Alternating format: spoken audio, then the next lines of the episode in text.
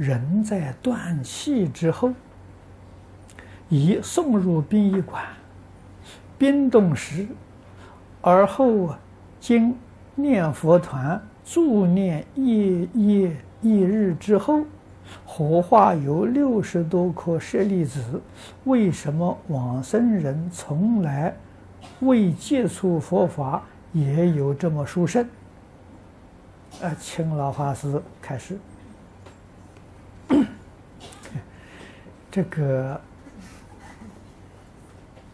有两种情形，一种是真的，那就是虽然他这一生没有接触过佛法，过去生中啊，在净土修行呢底子很厚。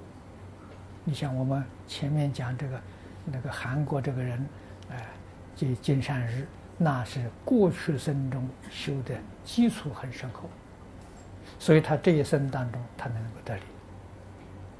啊，往昔的因身呐，啊，遇到这个缘呐，啊，这个可以的。一生没有遇到佛法，不知道念佛，啊，临终时家亲请这一些念佛人来帮他助念，这个语言成熟，啊，这这是这是有可能的，啊，另外一种呢，那是假的，那个舍利不是真的，是假的。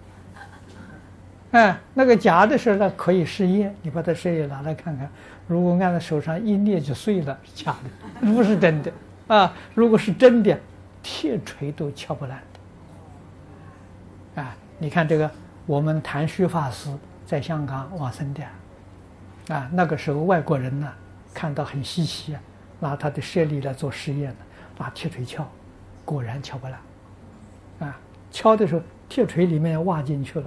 这例子坚固，这外国人相信了，佩服。啊，所以这个是到底是真的还是假？假的不要用铁锤啊，用力按一下，它就就就就就就碎了。啊，这个我们都见过的，啊，所以那就不是真的。